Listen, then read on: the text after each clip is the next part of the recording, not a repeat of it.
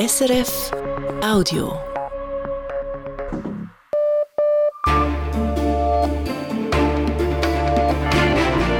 Radio SRF, Echo der Zeit mit Christina Scheibecker. Unser Schwerpunkt am 10. Februar, das Erdbeben in der Türkei und Syrien. Wer verletzte enge Angehörige in die Schweiz holen möchte, soll das tun können, unbürokratisch. Die Schweizer Behörden suchen aktiv nach Lösungen. Und in der Türkei wird Kritik laut an der Regierung von Präsident Erdogan. Der Staat habe versagt, sagen Betroffene. Im Fokus die Baupolitik. Die weiteren Schauplätze. Wien, wo sich Ende Februar die Delegierten der OSZE zur Tagung treffen, inklusive der Delegationen aus Russland und Belarus, was für Verstimmung sorgt. Berlin, wo dieser CDU-Wähler wenig Hoffnung hat für die Regionalwahl vom Wochenende. Das ist doch scheiße, weil die haben die meisten Stimmen und dann wird wieder dieses Rot, Grün, Rot und Rot, Rot, Grün und es ist doch die gleiche Suppe seit ewig. Wir zeigen die Ausgangslage in der deutschen Hauptstadt. Und die Arktis, wo Plastik aus der ganzen Welt angeschwemmt wird. Eine Plastikflasche aus Hamburg etwa. Sie könnte zum Beispiel über die Elbe in die Nordsee gelangen und dann innerhalb eines Jahres bis in den hohen Norden in die Arktis driften. Welche Folgen das für die Region hat, klären wir im Gespräch mit der Forscherin Melanie Bergmann.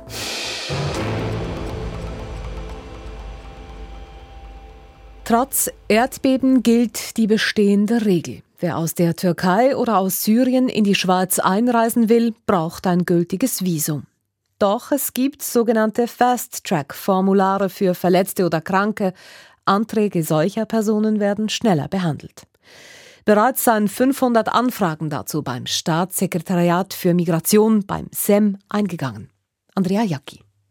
Eine dieser Anfragen stammt von einer 24-jährigen Frau aus der Schweiz mit türkischen Wurzeln.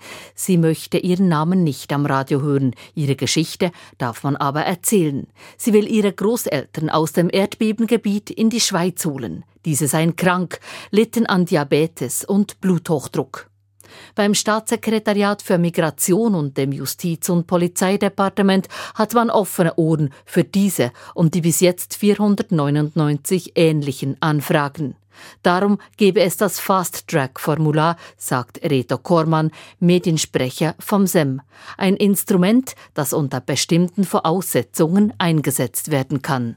Ja, es geht vor allem um Medizinalfälle, ob das jetzt Verletzte sind oder solche, die Medikamente brauchen, ist eigentlich ein und dasselbe, aber es geht darum, dass man eben Medizinalfälle, die prioritär zu behandeln sind, äh, dass man die in der Flut der Anfragen überhaupt herausfiltern kann und deshalb gibt es dieses sogenannte Fast-Track-Formular. Dieses Formular kann online ausgefüllt werden von Verwandten in der Schweiz oder man kann es selber im Land erledigen, so man überhaupt noch Internet hat oder bis zum Generalkonsulat der Schweiz in Istanbul reisen kann. Dieses Konsulat will die Schweiz jetzt mit zusätzlichen Mitarbeitenden unterstützen, die in die Türkei entsandt werden. Ein anderes Problem ist das Ausweisdokument. Für ein Visum braucht es einen Pass. Viele vom Erdbeben Betroffene haben keinen, weil auch der Pass in den Trümmern liegt. Und auch in diesem Punkt suche man nach einer Lösung, sagt Reto Kormann vom SEM. Ja, wir sind äh, zusammen mit MEDA in sehr engem Kontakt mit den türkischen Behörden, um genau solche organisatorischen Fragen möglichst rasch und pragmatisch lösen zu können. Also es steht zum Beispiel zur Disposition, ob die türkischen Behörden für jene Personen, die ausreisen möchten, eine Art Notpass ausstellen können. Aber das ist noch Gegenstand von, von Diskussionen. Das heißt, eine allfällige Ausreise von Erdbebenopfern liegt auch in der Hand der türkischen Behörden. Wann all diese Fragen geklärt sind, kann Korman nicht abschätzen. Es wird also noch dauern, bis die ersten kranken oder verletzten Angehörigen in die Schweiz reisen können. Das gilt auch für die Großeltern der jungen Frau, die beim SEM eine Anfrage platziert hat. Andrea Jacki. Gleich bei uns der Blick in die Türkei, wo die Baupolitik der Regierung in den Fokus gerät. Zuerst aber die Nachrichten mit Korsin Kavietzel. Die USA sagen, China habe mehr als 40 Länder auf fünf Kontinenten mit Spionageballons überwacht. Jetzt zeigt sich, Die Schweiz ist offenbar nicht darunter. Die USA hatten mitgeteilt, sich direkt an die betroffenen Länder zu wenden und nun sagt das Schweizer Außendepartement EDA zu Radio SRF, man habe nichts gehört. Die USA hatten am vergangenen Wochenende einen mutmaßlichen chinesischen Spionageballon vor ihrer Küste abgeschossen. China behauptet, es habe sich um einen Wetterballon gehandelt. Große hochalpine Solaranlagen in der Schweiz, damit wird es nun konkreter. Der Kanton Wallis hat als erster Kanton entschieden, dass das Bewilligungsverfahren für solche Anlagen beschleunigt wird. Das Kantonsparlament hat eine entsprechende Verordnung gut geheißen. Die Grünen haben angekündigt, das Referendum zu ergreifen. Spanien darf keine Schweizer Waffen an die Ukraine liefern. Der Bund habe ein entsprechendes Gesuch abgelehnt, bestätigt das Staatssekretariat für Wirtschaft SECO eine Meldung der Nachrichtenagentur Kisten SDA. Spanien wollte zwei Flugabwehrkanonen, die aus der Schweiz stammen, an die Ukraine weitergeben. Das sei aber nicht mit dem schweizerischen Recht vereinbar, schreibt das SECO und verweist auch auf das neutralitätsrechtliche Gleichbehandlungsgebot. Zuvor hatte der Bund bereits Dänemark und Deutschland nicht erlaubt, Schweizer Waffen für Kriegszwecke an die Ukraine zu liefern. Wir bleiben beim Thema Ukraine. Im ganzen Land wurde heute Luftalarm ausgelöst. Russland hat mehrere Gebiete erneut mit einer ganzen Reihe von Luftangriffen unter Beschuss genommen. Rund 50 Raketen habe Russland auf die Ukraine abgefeuert, sagt die ukrainische Luftwaffe. Den Großteil davon habe die Luftverteidigung abgeschossen. Eine Rakete hat offenbar auch den Luftraum des Nachbarlands Moldawien verletzt, das meldet das moldawische Verteidigungsministerium. Man habe darauf den russischen Botschafter einbestellt. Der britische Militärgeheimdienst vermeldet derweil, dass die russischen Truppen wohl weitere Fortschritte gemacht haben.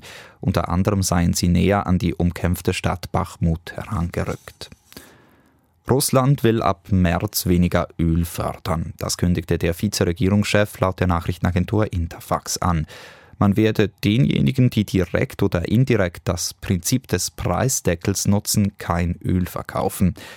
Die EU-Staaten sowie die G7-Staaten und Australien hatten im Dezember eine Preisobergrenze für russisches Rohöl festgelegt.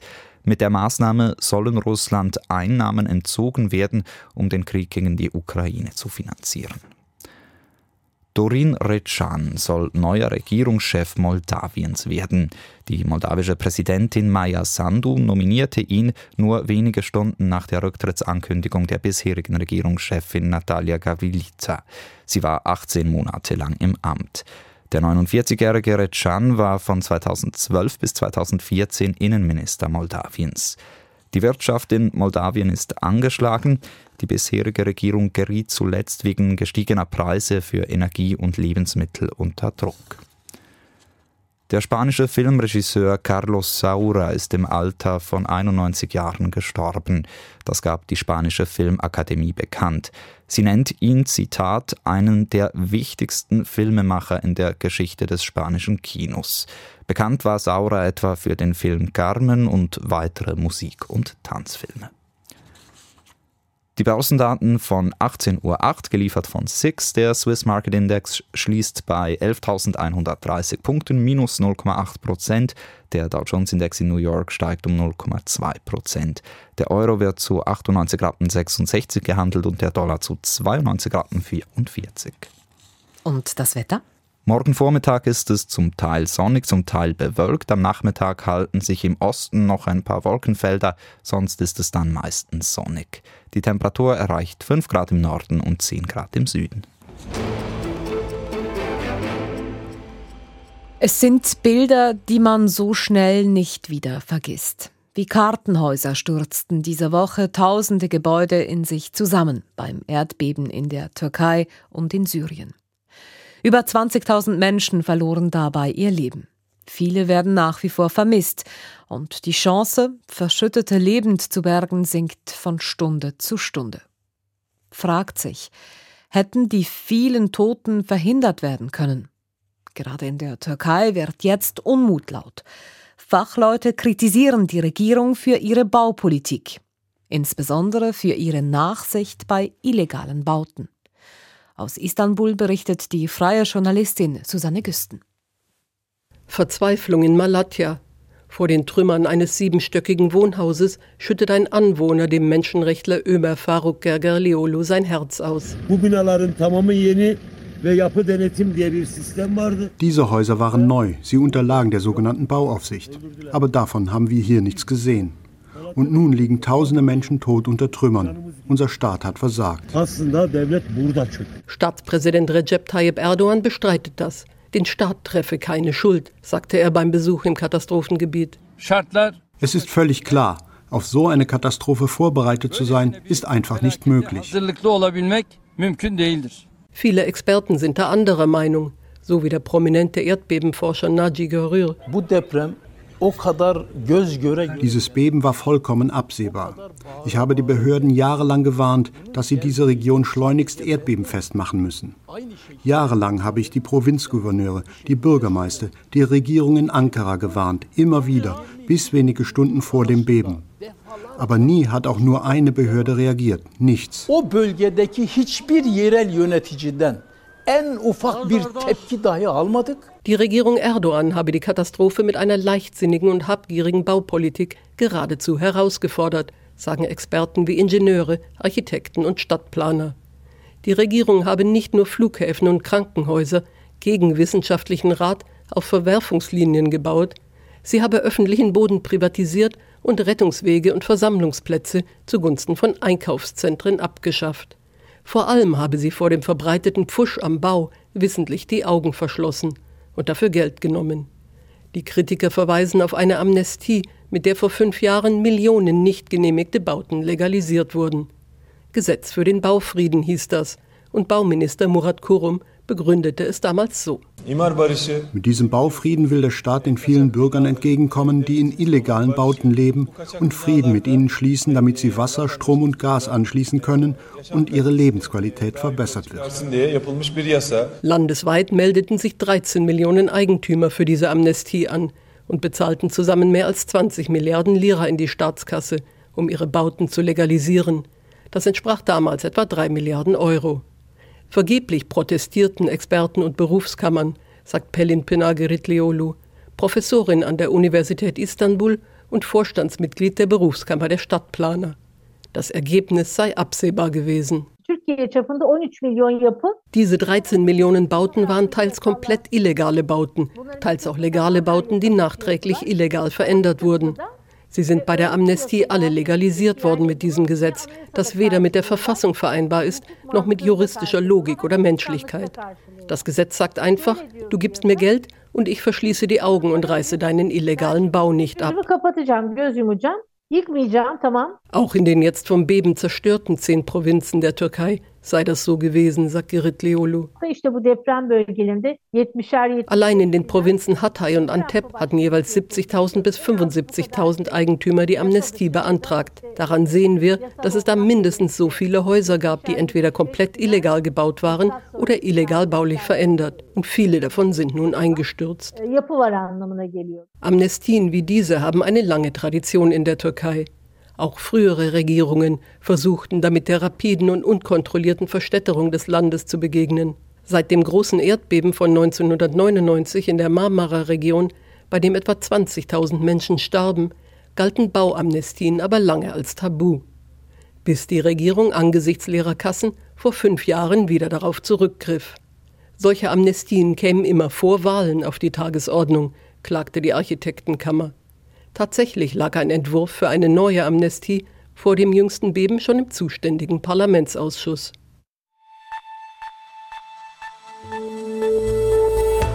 Das ist das Echo der Zeit auf Radio SRF. Wir liefern Antworten auf folgende Fragen.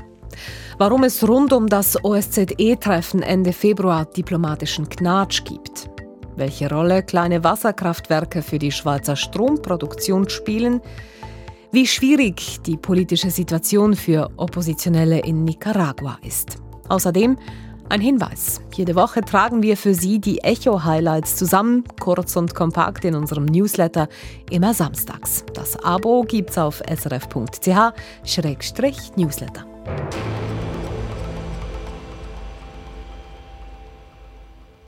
Am 23. und 24. Februar trifft sich in Wien die OSZE, die Organisation für Sicherheit und Zusammenarbeit in Europa.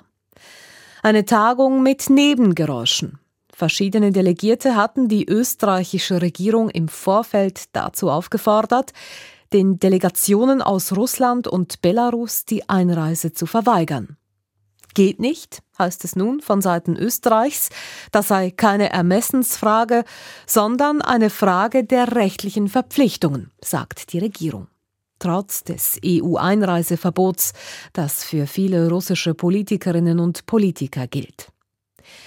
Ich habe Manfred Nowak zu dieser Gemengelage befragt. Er ist Experte für Menschenrechte und ehemaliger UNO-Sonderberichterstatter für Folter. Er berät verschiedene Organisationen in Sachen Menschenrechte, die UNO, den Europarat und auch die OSZE. Ich wollte von ihm wissen, was die österreichische Regierung meint, wenn sie von rechtlicher Verpflichtung spricht. Wien ist ja der Sitz der OSZE und hat daher ein Amtssitzabkommen Österreich und OECD abgeschlossen und ist daher verpflichtet, dass alle Mitglieder der OECD, 57 Staaten, einschließlich Russlands und Belarus, das Recht haben an Treffen, die in Wien stattfinden, sei das jetzt der Ständige Rat, der sich wöchentlich in Wien trifft, oder eben auch so wie die Parlamentarische Versammlung, die jetzt am 23. und 24. Februar in Wien zusammenkommt. Das heißt, Österreich ist hier in einer anderen Situation als Staaten wie Polen oder das Vereinigte Königreich von Großbritannien und Nordirland, wo OECD-Treffen stattfinden, aber die sind nicht die Sitzstaaten und daher können die dort sagen, wir lassen bestimmte Personen, vor allem jene, die auf der EU-Sanktionsliste stehen, nicht einreisen. Es gibt also dieses Amtssitzabkommen, das ist höher zu gewichten als die Sanktionen der EU, das Einreiseverbot für russische Politikerinnen und Diplomaten. Ja, das ist bei allen internationalen Organisationen so. Der Hauptsitz der Vereinten Nationen ist in New York und auch hier hat Präsident Trump ja versucht, gewissen Mitgliedstaaten die Einreise zu verbieten. Das geht einfach nicht, wenn man diese Verantwortung übernommen hat, dass eine internationale Organisation in diesem Land ihren Sitz hat oder den Zweitsitz, dann haben diese Sitzstaaten natürlich andere Verpflichtungen als andere Staaten.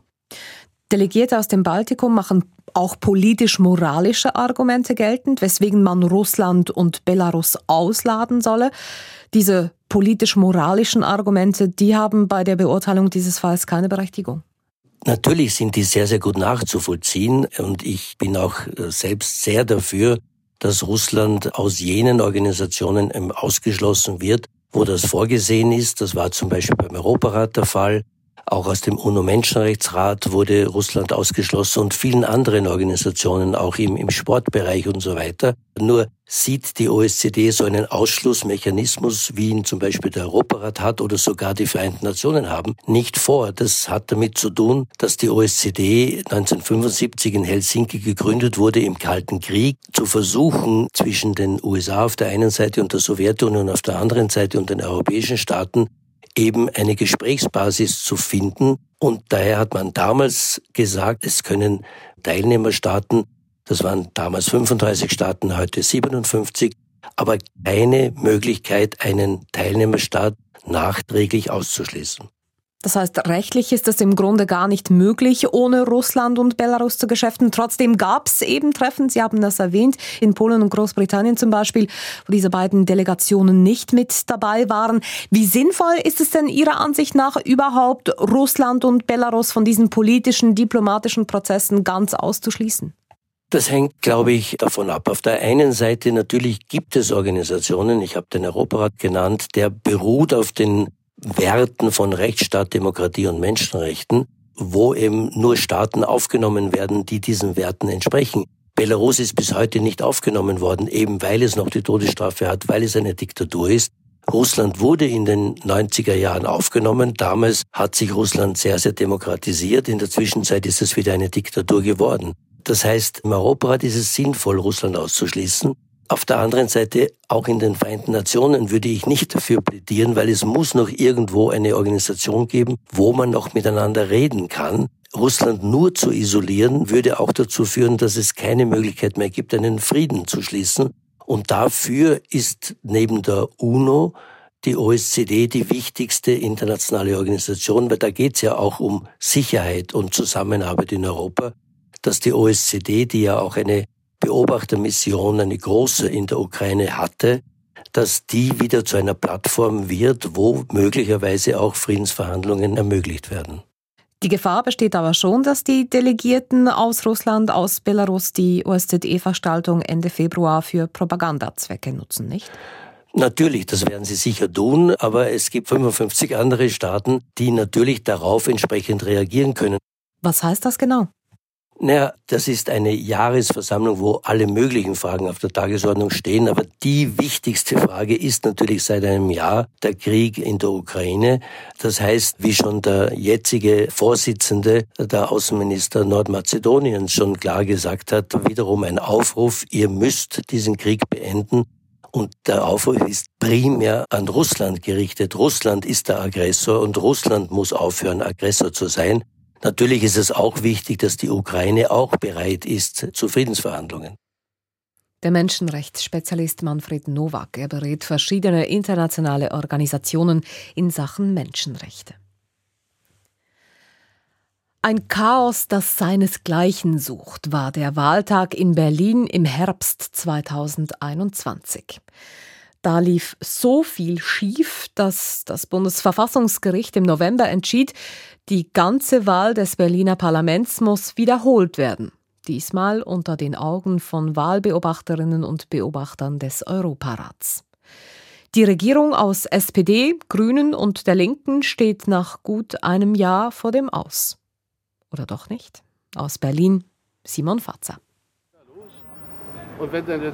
Lichtenberg ist, wie die Berliner sagen würden, JWD ganz weit draußen. Rechts und links wachsen Plattenbauten in die Höhe vor dem Einkaufszentrum, macht Wilfried Nüntel für die CDU Stimmung. Ohne dass das jetzt abwertend klingen soll, hier wohnt Otto Normalverbraucher. Hier wohnen die Leute, die zur Arbeit gehen, die mit der Straßenbahn fahren, die in der Kaufhalle arbeiten, die im Krankenhaus arbeiten, im Gesundheitsdienst, bei der Feuerwehr, bei den Dienstleistern, bei den Handwerkern. Die wohnen hier. Diesen Ortsteil im Osten entschied die CDU für sich mit nur 77 Stimmen vor den Linken. Das ist gar nicht so lange her. Schon stehen sie wieder auf der Straße. Da musste Wahlkämpferin Katrin Gock dann doch etwas leer schlucken. Ja, erstmal tief durchatmen und sagen, aber okay, es ist eine Chance, es ist wirklich eine Chance, jetzt wirklich was zu ändern. Tatsächlich kann die CDU davon profitieren, dass viele unzufrieden sind. Insofern ist eine ordentliche Portion Frust unterwegs dass ihnen Veränderungen zugesagt wurden, die nicht kommen. Und dann dieses dauernde Gezoffe untereinander. Also die Regierungsparteien in Berlin sind ja nicht wirklich nett zueinander. Und das mögen die Leute auch nicht. Und da sagen sie, so kann das nicht weitergehen. Die oppositionelle CDU liegt in Umfragen deutlich vorn. Die große Frage ist allerdings, wer möchte mit der CDU regieren und mit wem möchte sie? Dieser Wähler würde gerne Grün schon mal ausschließen. Oh, bitte nicht, nicht mit, den, mit den Grünen. In Berlin-Mitte sehen sich die Grünen sehr wohl weiterhin in der Regierung und nicht nur das. Es ist Zeit für einen grünen Politikwechsel im Roten Rathaus. Zeit für Grün. Zeit für Jarasch.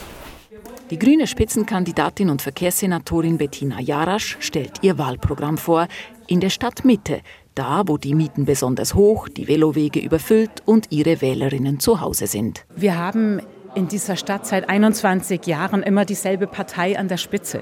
Und ich glaube, es ist Zeit für eine neue Führung. Und das sage ich, obwohl ich mir die SPD zugleich als einen starken Partner natürlich wünsche. Denn wir leben hier in einer linken Stadt und eine progressive Regierung ist das Richtige für Berlin, passt auch zu Berlin. Aber es braucht eine neue Führung. Deswegen trete ich an. Die Regierungskoalition mit der SPD und den Linken zu erneuern wäre also ihr Wunsch. Dabei streiten sich die Grüne und die SPD-Bürgermeisterin bei den wichtigsten Themen der Stadt, bei der Wohnungs- und Verkehrspolitik. Immerhin hat die Regierung auf den letzten Drücker vor der Wahlwiederholung die Verwaltungsreform ausgerufen, ein Muss nach dem Wahldebakel, die städtischen Strukturen funktionieren nicht, sie führen zu einem Behördenpingpong, keiner ist nie verantwortlich für gar nichts.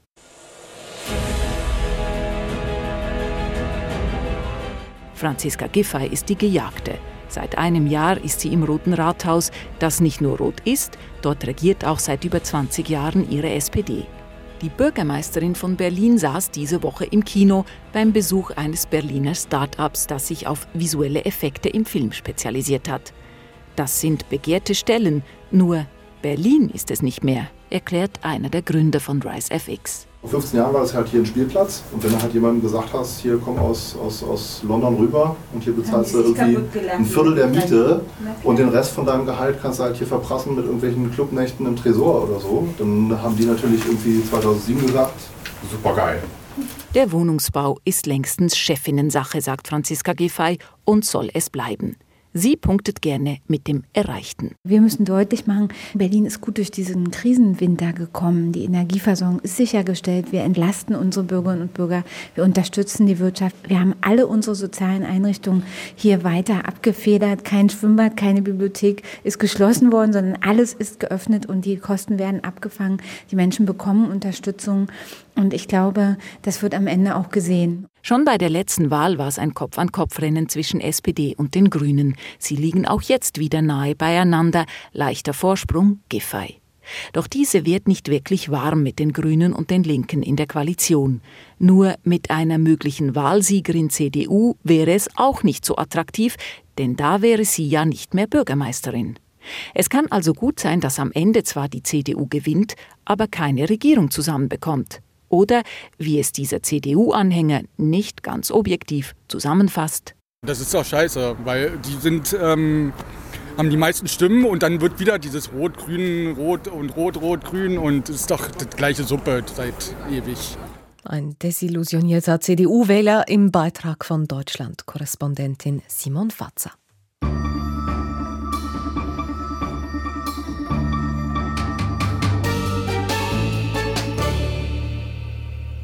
Die befürchtete Strommangellage wird diesen Winter wohl ausbleiben, trotz Energiekrise. Damit der Strom auch in Zukunft nicht knapp wird, arbeitet das Parlament daran, die Stromversorgung mit nachhaltig produzierter Energie abzusichern, wenn möglich unabhängig vom Ausland. Bereits im Herbst wurde dafür im Alltempo eine umfassende Solaroffensive beschlossen. Aber auch andere wollen von dieser Entwicklung profitieren. So will eine Initiative den Ausbau sämtlicher erneuerbarer Energien in der Schweiz in die Verfassung schreiben.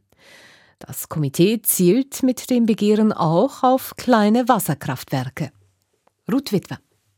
Jede einheimische und erneuerbare Kilowattstunde zählt. Unter diesem Titel soll der Ausbau der erneuerbaren Energien schneller vorankommen und in der Verfassung verankert werden. Zwar arbeitet das Parlament bereits an einer entsprechenden Gesetzesvorlage. Einige Elemente der Volksinitiative dürften darin auch berücksichtigt werden. Mit ihrer Initiative wollen die Initianten jedoch verbindlicher ans Ziel kommen. Etwas überspitzt gesagt soll jede mögliche Kilowattstunde von wo auch immer genutzt werden. Vollumfänglich und breit gefächert formuliert das Komitee. Die Verankerung in der Verfassung werde höher gewertet als im Gesetz. Das Komitee will damit Druck auf die Politik machen.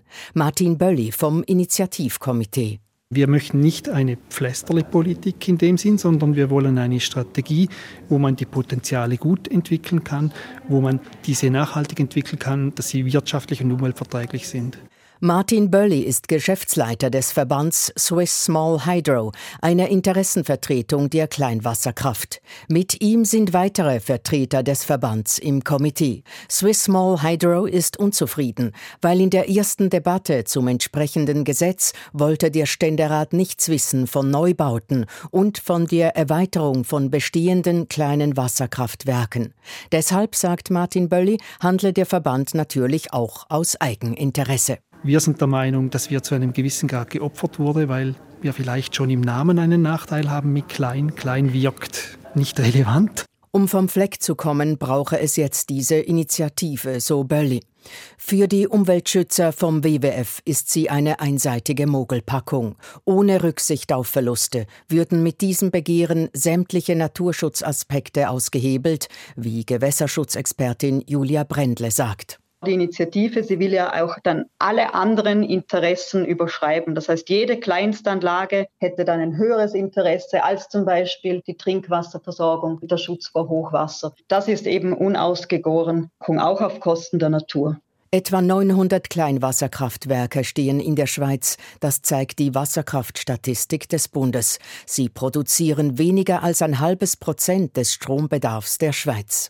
Das mache deutlich, so die WWF-Expertin, wie wenig effizient die Kleinwasserkraft sei, dazu schädlich für Lebewesen am und im Wasser. Ja, Kleinwasserkraftwerke in natürlichen Gewässern, die zerstören viel Natur, viel Lebensräume und bringen eben gleichzeitig wenig Strom. Es gebe auch kaum Gebiete mehr, um neue Kleinstkraftwerke zu bauen. Da fragt sich Julia Brendle, ob man die letzten noch unverbauten Regionen, wie etwa das bündnerische Val Rosette oder das Maderanertal im Kanton Uri, für so wenig Stromerzeugung zupflastern wolle. Der Strom sei zudem teuer, weil hohe Investitionen für massive Bauwerke erforderlich seien. Den Gewässern in der Schweiz gehe es bereits jetzt schon schlecht genug gerade durch die Wasser- und insbesondere durch die Kleinwasserkraftnutzung. Und mit weiteren Anlagen würde die jetzt schon schlimme Situation für die stark gefährdeten Fischarten, Insekte, für die Gewässerlebensräume noch weiter verschlimmert. Julia Brendle vom WWF plädiert für Solaranlagen. Damit könne viel günstiger und viel effizienter Strom erzeugt werden. Am Valentinstag startet die Unterschriftensammlung für die Volksinitiative. Sie hören das Echo der Zeit. Gleich beantworten wir die Frage, wie Plastikabfall aus der ganzen Welt in der Arktis landet und was er dort anrichtet. Zuerst aber Nicaragua. Überraschende Nachrichten erreichten uns in der Nacht auf heute aus dem kleinen zentralamerikanischen Land. Dort hat das autoritäre Regime von Präsident Daniel Ortega 222 politische Häftlinge entlassen um sie sofort in die USA auszufliegen, wo sie unterdessen gelandet sind. Diese Geste ändert allerdings nichts daran, dass Nicaragua unter dem einstigen linken Revolutionär und Hoffnungsträger Ortega elementare Menschenrechte unterdrückt und Andersdenkende mit Drohungen, Haft oder Vertreibung zum Schweigen bringt. Darüber hat Auslandredaktor Franco Batel mit zwei Nicaraguanerinnen gesprochen. Die eine lebt weiter im Land und muss darum anonym bleiben, die andere lebt als freie Journalistin im Exil. Bis vor gut einem Jahr lebte Abigail Hernandez in Nicaragua, seither im Ausland, denn in ihrer Heimat würde sie wegen kritischer Ansichten und Artikel verhaftet. Und tatsächlich ist Hernandez Kritik an den Verhältnissen in Nicaragua scharf. El régimen sandinista ha instaurado un estado de terror einen Terrorstaat hätten die Sandinisten, also die Regierung von Präsident Ortega, errichtet. Grundlegende Menschenrechte wie die freie Meinungsäußerung oder die Versammlungsfreiheit würden mit aller Gewalt unterdrückt el único apoyo y soporte que tiene el régimen sandinista en este momento es el poder militar y paramilitar que lo sostiene. Das Regime stütze sich alleine aufs Militär und auf paramilitärische Gruppen, sagt die Journalistin, die im Exil über eine Internetplattform weiterhin unabhängige Informationen über ihr Heimatland publiziert. Abigail Hernandez ist eine von hunderten Journalistinnen und Journalisten, die Nicaragua in den letzten Jahren verlassen mussten. Die Regierung hat sämtliche Medien, die kritisch berichten, geschlossen. Hernandez sagt, für Medienschaffende, die nicht kuschen, gäbe es nur drei Möglichkeiten. Las opciones que tiene un periodista es exiliarse, ser encarcelado o ser asesinado. Entweder du gehst ins Exil oder ins Gefängnis oder du wirst umgebracht. Sie ist ins Exil gegangen und publiziert weiter, doch ihr ist klar, dass sie übers Internet längst nicht alle erreichen kann, denn es gäbe in Nicaragua Zonen der medialen Stille. In Nicaragua ya existen zonas Es gäbe viele Leute, die nur von der Regierung handverlesene Informationen erhalten. Denn auf dem Land hätten viele kein Internet und in den Städten könnten sich viele den Internetzugang gar nicht leisten. Anders als Abigail lebt Monika, ihr Name ist geändert, weiter in Nicaragua. Monika erinnert daran, dass Ortega 2018 Demonstrationen im ganzen Land blutig niederschlagen ließ. Dutzende Personen starben, viele wurden verletzt. Seither herrsche in Nicaragua eine, wie sich Monika ausdrückt, explodierende Stille. Nur im engsten Familienkreis und unter Freunden wage man offen Kritik zu äußern und gegenüber Journalisten höchstens anonym. Daniel Ortega, glaubten einst viele, sei ein fortschrittlicher Revolutionär und ein ehrlicher linker Politiker. Doch das ist lange her. Unterdessen hat Ortega x-fach Kehrtwenden vollzogen. Die einzige Konstante ist, dass er seine Frau und seine Familie an sämtlichen Schalthebeln platziert hat. Wer nicht spurt, wird aus dem Weg geräumt. Zuletzt ließ das Regime über 3000 Vereine oder Organisationen verbieten, auch solche, die Kleinbauern unterstützen oder sich für die Rechte der Frauen einsetzen. Selbst die römisch-katholische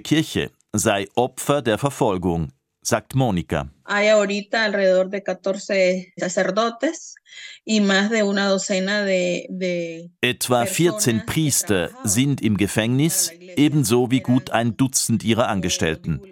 Selbst ein Bischof steht unter Hausarrest und muss sich dieser Tage vor Gericht verantworten.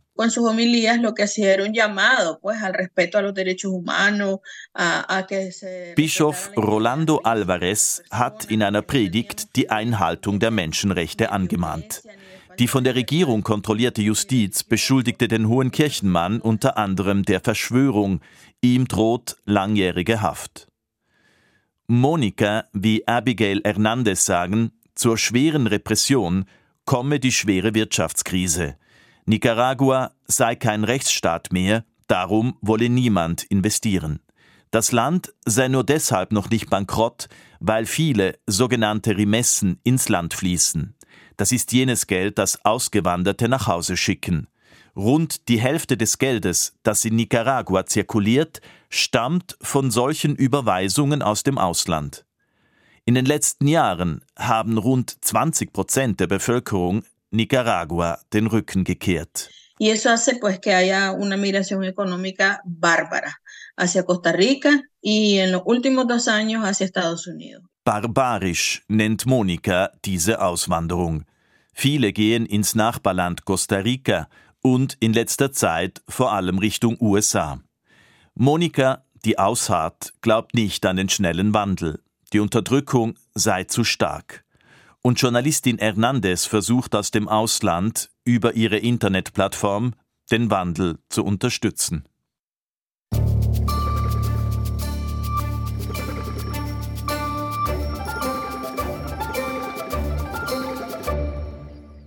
In der Arktis landet Plastikabfall aus der ganzen Welt. Das zeigt eine neue Studie des deutschen Alfred Wegener Instituts.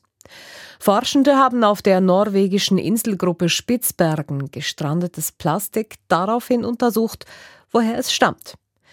30 Prozent der Abfälle, bei denen die Herkunft festgestellt werden konnte, stammen aus nicht-arktischen europäischen Ländern, haben also einen ziemlich langen Weg hinter sich. Und zu einem erheblichen Teil kommt dieser Abfall aus Staaten, die sich eigentlich eines effizienten Recycling-Systems rühmen, etwa aus Deutschland. Die Meeresbiologin Melanie Bergmann hat die Studie geleitet. Ich wollte von ihr wissen, wie genau der Plastikabfall überhaupt bis in die Arktis gelangt. Ein Teil wird sicherlich direkt von Schiffen ins Meer gelangen, denn auch die Fischerei zum Beispiel hat sehr stark zugenommen vor Ort. Ein anderer Teil wird mit den Hauptmeeresströmungen gen Norden driften mit dem Atlantik und kann dann zum Beispiel aus der Nordsee innerhalb eines Jahres sehr weit in den Norden gelangen. Und in der Arktis ist dann Endstation. Die Arktis wird zum Plastikendlager. Das wissen wir noch nicht so genau, was passiert, wenn das Plastik auf Eis trifft. Ob es dann quasi untergespült wird oder ob es eingefroren wird, das sind Fragen, die wir noch nicht beantworten können, weil wir eben auch so wenig vor Ort sind. Und in welcher Form gelangt das Plastik in die Arktis? Sind das Alltagsabfälle, Flaschen, Plastiksäcke, solche Dinge? Ganz viel davon sind natürlich diese Netze und Bojen aus der Fischerei. Und dann haben wir sehr viele so Bruchstücke und Plastikfetzen, von denen wir gar nicht mehr wissen, was sie mal waren. Von dem, wo wir noch Staaten zuordnen konnten, waren vieles dann halt so Flaschen, Verpackungen, Lebensmittelverpackungen, solche Dinge. Und wie ordnen Sie das einzelnen Staaten zu? indem wir eben ganz genau schauen mit guter Beleuchtung und zum Teil sogar unter Mikroskop, ob wir noch Einprägungen oder Schildchen erkennen können, um dann zu sagen, ja, das ist die und die Sprache, das ist die und die Marke, die kommt aus keine Ahnung, Deutschland. Dinge, die englischsprachig waren, haben wir jetzt nicht zu UK gezählt, außer es waren wirklich eindeutige Merkmale, Made in Hull oder irgendwie sowas, die darauf Rückschlüsse zuließen. Das Plastik gelangt über die Meeresströmungen in die Arktis. Was passiert dann dort mit dem Plastik? Ja, das zersetzt sich halt wie überall woanders auch in immer kleinere Bruchstücke. Allerdings glauben wir, dass eben durch die sehr tiefen Temperaturen im Winter und sehr viel Sonnenlicht im Sommer, wenn die Nebeldecke sich lichtet, dass eben das Plastik noch sehr viel schneller zerfallen kann, sich zersetzen kann als sonst und dann in immer kleinere Teilchen zerfällt bis hin zu Mikroplastik. Sie sagen, das Plastik zersetzt sich in der Arktis schneller als andernorts. Ist das eine gute Nachricht, weil der Stoff dann auch irgendwann mal fertig abgebaut ist? Wahrscheinlich nicht. Also irgendwann wird es vielleicht auch mal abgebaut, aber das sind sehr, sehr lange Zeitskalen und bis wir die erreicht haben, gelangt es erstmal in diesen kleinen Größen in noch viel mehr Organismen, weil auch die ja, kleinsten Zooplanktontierchen zum Beispiel haben wir gefunden, auch Mikroplastik fressen können. Und so gelangt es dann in die Nahrungskette, weil das Zooplankton wird dann vom Fisch gefressen, der Fisch von der Robbe und so weiter. Insofern ja, sind das keine besonders guten Nachrichten. Welche Auswirkungen hat dieses Mikroplastik auf Fauna und Flora? Das hat die gleichen Auswirkungen wie woanders auch. Es kann zum Teil eben einfach ausgeschieden werden. Es kann aber auch Wachstum verändern. Es kann verändern, dass die Tiere nicht mehr so viel Nahrung zur Verfügung haben, wenn sie eben denken, sie sind satt, weil das nicht ausgeschieden werden kann. Dann äh, sind immer auch Giftstoffe im Plastik enthalten und die können eben in den Organismus übergehen, insbesondere wenn die lange im Organismus verbleiben. Und hat dieses Mikroplastik, diese Mikroplastikteilchen, hat das auch Auswirkungen auf das Eis in der Arktis? Das steht zu befürchten, dass zum Beispiel dunkle Teilchen, ähnlich wie Rußpartikel, das Eis dunkler färben und dadurch den Rückstrahleffekt der Sonne verringern und dass dadurch das Eis eben noch schneller, stärker schmelzt. Und wenn es dann einmal geschmolzen ist, dann ist eben die Oberfläche darunter dunkler und kann noch mehr Wärme aufnehmen, statt eben zu reflektieren. Und das ist dann halt so ein Rückkopplungseffekt, der einsetzen könnte. Wir haben also spezielle Bedingungen in der Arktis für dieses Mikroplastik. Bringt man das dort irgendwie wieder weg? Nein, also Mikroplastik kann man nicht mehr aus dem Ökosystem entfernen. Da würde man viel zu viel Biomasse gleichzeitig mit entfernen. Wenn es einmal da ist, dann muss man damit leider leben. Und lassen sich die negativen Auswirkungen irgendwie reduzieren? Auch das können wir wahrscheinlich nicht weiter eliminieren. Wir müssen einfach ja, zusehen, dass wir den Hahn zudrehen, dass nicht immer noch mehr nachkommt. Und dazu müssen wir eben die Plastikproduktion drosseln, denn wir wissen, dass 11 Prozent von dem, was produziert wird, in die Umwelt gelangt und 11 Prozent von 350 Millionen Tonnen sind eben mehr als 11 Prozent von 35 Millionen Tonnen zum Beispiel. Das heißt tatsächlich äh, Produktion reduzieren, irgendwie eine Verbesserung der Recycling-Systeme, das wäre nicht auch ein gangbarer Weg für Sie. Recycling ist etwas, was uns seit 50 Jahren versprochen wird, aber leider kaum stattfindet, all dieweil Kunststoffprodukte meistens aus mehreren Kunststoffen aufgebaut sind und eine Vielzahl von zum Teil toxischen Chemikalien enthalten, die ein weiteres Recycling gar nicht erlauben. Also dazu müssen erstmal die Kunststoffe standardisiert werden, um ja, die Voraussetzungen zu schaffen. Das sagt die Meeresbiologin Melanie Bergmann. Sie hat die Studie des Alfred Wegener Instituts geleitet. Gehört haben Sie das Gespräch im Echo der Zeit. Redaktionsschluss ist um 18.44 Uhr. Verantwortlich für die Sendung Anna Drechsel, für die Nachrichten Fabienne Wüttrich, am Mikrofon Christina Scheidecker. Das war ein Podcast von SRF.